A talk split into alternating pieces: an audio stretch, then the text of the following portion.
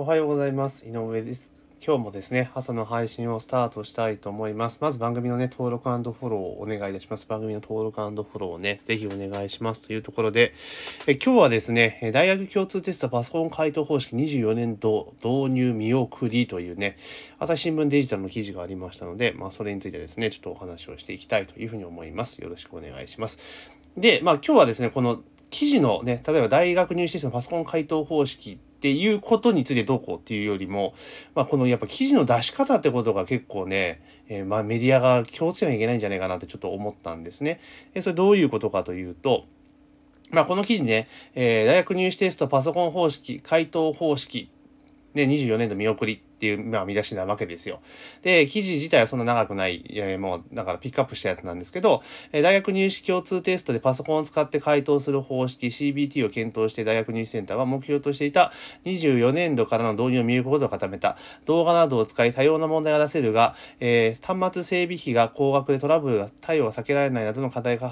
課題が解決しきれないと判断したというところで、で、まあ、その後 CBT をとは、みたいなね、コンピューターベースとテスティングの略で、文部科学省の有識者会議が16年、24年のテストから導入提言、政府の未来投資機、え戦略も18年検討を進めるように促した。っていう記事で終わってるんですよ。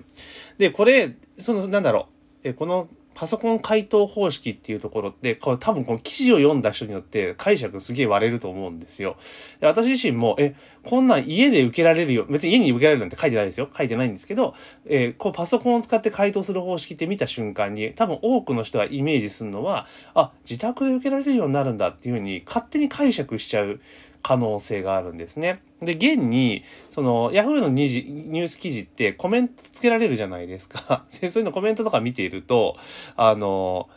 なんだ、え今年度共通テストをやらるとしたら入試管理ができるのかなと、大学の講義をつけ、講義室を、まあ、教室を使うにしてもかなり、かなりの教室が必要になるし、コロナ感染対策率が高くなる。PC でやるにしてもどうカンニングを防ぐか。家だとコロナは安全だけどカンニングし放題して、下手したら止まれてって書いてあるんですよね。うん。っていうわけなんですよ。で、これって、あの、仕組みどういうもんなのかっていうのを調べていくと、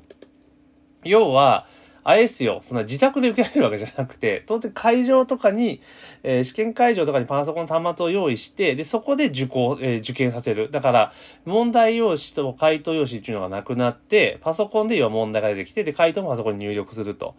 えーいうようなタイプの試験なんですよ。だから別にカンニングとか、それは当然ですよね。家の中で大学入試センターなんかできるわけない、ない、あの、ね、平等性が担保できないからできないんですけれども、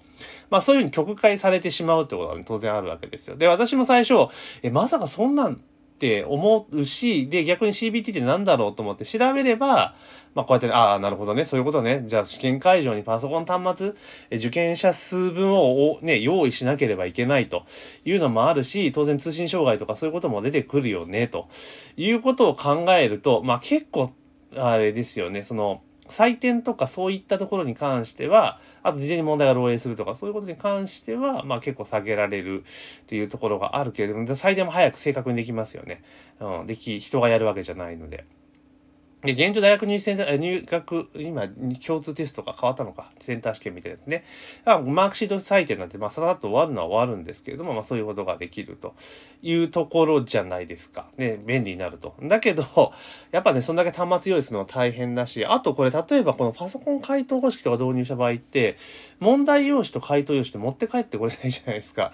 ね、で、センター試験の場合って、まあ、旧センター試験の場合って、それで自己採点して、大体自分のテストの点数を把握して、二次試験に出願してましたよね。これ自己採点できなくなるけど、その辺どうすんだろうか、ですかね。もうすぐに回答を出すんですかね。だからそういったところはちょっと見えないからあれなんですけど、まあ話はそのテストの内容、うんぬんかんぬんというより記事の出し方なんですよね。だから、これだと本当に、あの、曲解する人がやっぱ多くなっちゃうし、間違って解釈を生んでしまうんですよね。家で受けられるとかね。え、そんなんダメじゃんっていうね、思っちゃうわけですよ。で、ほとんどの人が、このもう見出しだけで判断をして、記事をリツイートしたりとかするのが今、今じゃないですか。現にツイッターもリツイートする前に記事読みましたかっていうアラートが出るようになったんですよね。っていうことは、こういうのは、その、なんていうのかな。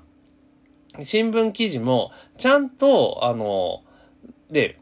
そういうどういう意味合いなのかっていうところまでちゃんと記事として載せないと、ミスリードするよなっていう。まあ意図的にミスリードさせてるのかもしれないけれども、もうこれはちょっと考えないといけないですよね。もちろんその冒頭のね、え、下りのところで、えー、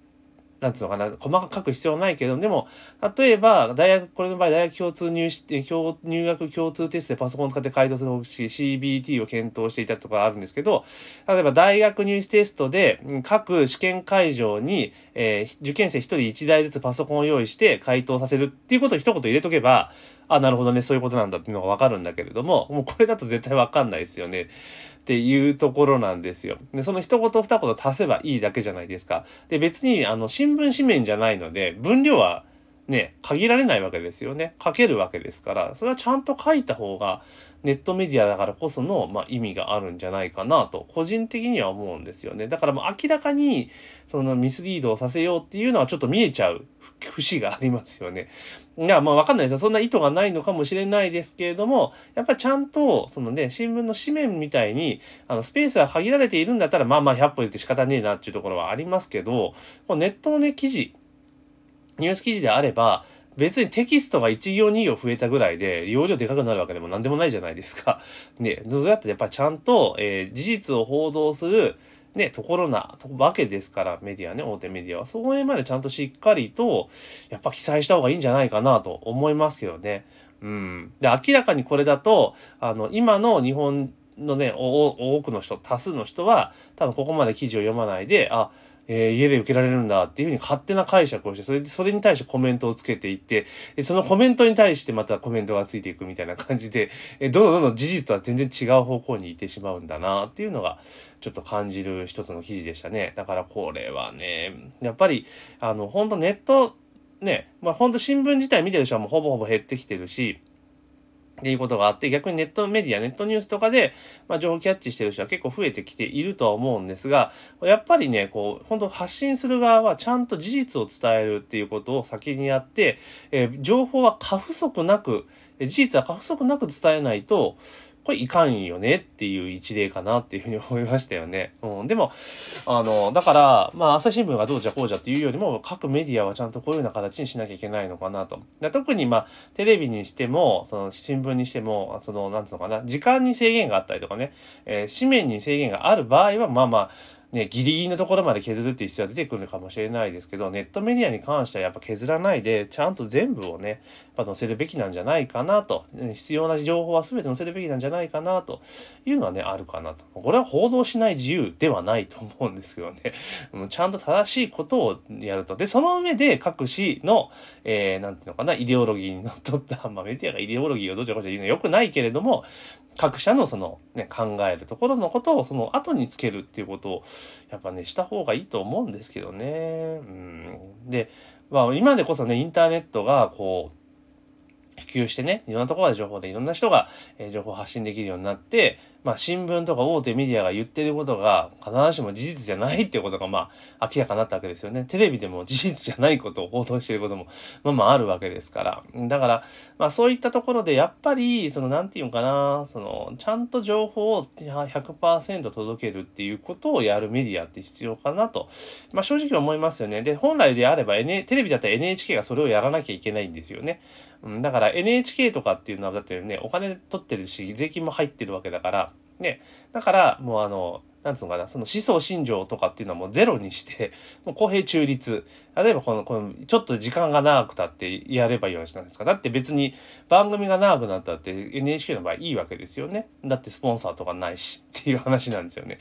だそういうふうにやっていくとこう NHK の、なんかな、受信料。だから例えば、えー、テレビ朝日はこういう報道をしていた、読売、えー、なんだ、日テレはこういう報道をしていたっていうのを見て、あれどっちなんか二つとも言ってること違うなと思った時に、まあ NHK を見たら、あ、なるほど。そういうことなのかと。で、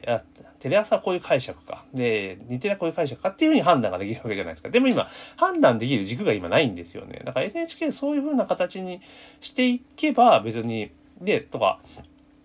そんな体制にしていくと、まあまあ、今日もっとね、NHK の存在、価値とか意義がある気がしますけどね。だから今の民放のなんかね、レカホピーみたいなものをね、してお金かけ放題で作っているのはちょっといかがなものかなと正直は思いますけどね、個人的にはね。で、なんか NHK の会長がね、えーよえー受信料下げるのをありきでやった番組の質がって言って、いや、NHK にそんな番組の質とか言うよりも、番組の質よりも、えー事実を正しく、えー 中立で伝えるってことの方が重要なので、まあ、そこをちゃんとね、そこにお金をかけるんだったら納得感はあるんですが、ね、なんかドラマとかね、えそういうのはバラエティ番組も今やってますよね。そういうのやめた方がいいんじゃないかなと、個人的には思いますけどね。だって視聴率関係ないんだし、受信料集めてるんだから、別に万人受けする番組なんか出す必要なんかまるでないわけですよね。むしろ事実として正しく伝えるような番組っていうのを、えーちゃんと放送することが求められてることなんじゃないかなと、私は思いますけどね。まあ、とにかくいかんせんですね、ちょっと話が大幅にそれてしまいましたけれども、まあ、メディアの報じ方っていうものはね、ちゃんと気をつけなければいけないし、やっぱこのような感じで、まあ、これ図的かどうかわからんにせよ、あの、情報をやっぱ切り落とされて伝わってくるってことがあるので、やっぱ拾、受け取る側もちゃんとね、えーちゃんと、これはどういうことなんだ？っていうことを、あの、100%素直に受け入れるのではなくて、ちゃんとちょっとね、ま冷静になって物事を判断するってことをしていかないと、もう世論コントロールってもうやり放題なんだなっていうのは、まあちょっとよく感じたなというところでございます。というところで今日はですね、えーあ、でちなみにこの大学入試共通テストのパソコンを使って回答する方式は私はいいと思いますよ。うん。であの、そのって、各席に端末を置いて、で、そこで、あの、なんつうかな、テスト問題をして、で、そこで回答させていくっていうのが、あ、例えばいいと思いますけどね。もちろんだから、ね、その設備の問題とかっていうのがあるかもしれないですけども、これでもこれって、設備投資って言ったらすごい数でいらなきゃいけないけないけれども、この入試に関わる人件費っていう部分がね、大幅に削減できますよね。ってこと考えたら、やった方がいいんじゃないのっていう気はしますよね。で、各社が、これの、例えばなんていうのかな、えしのぎを削るじゃないけど、コストダウンをしながら、高品質も提供するような感じで、まあ、やっていけばいい。もっと、もっと技術革新が進んでいくので、まあ、こういったところもっともっとね、流していく方がいいんじゃないかなと、私自身は個人的に思いました。というところで、本日はですね、えー大学入試テストパソコン回答方式24年で見送りという記事をもとにですね、ちょっとメディアの、えーちょっと報じ方について、ちょっと思ったことをお話をさせていただきました。えーぜひですね、番組の登録もしくはフォローね、えー忘れずにお願いします。番組の登録もしくはフォローね、ぜひお願いします。というところで、えー本日の配信は以上とさせていただきます。今日も一日頑張っていきましょう。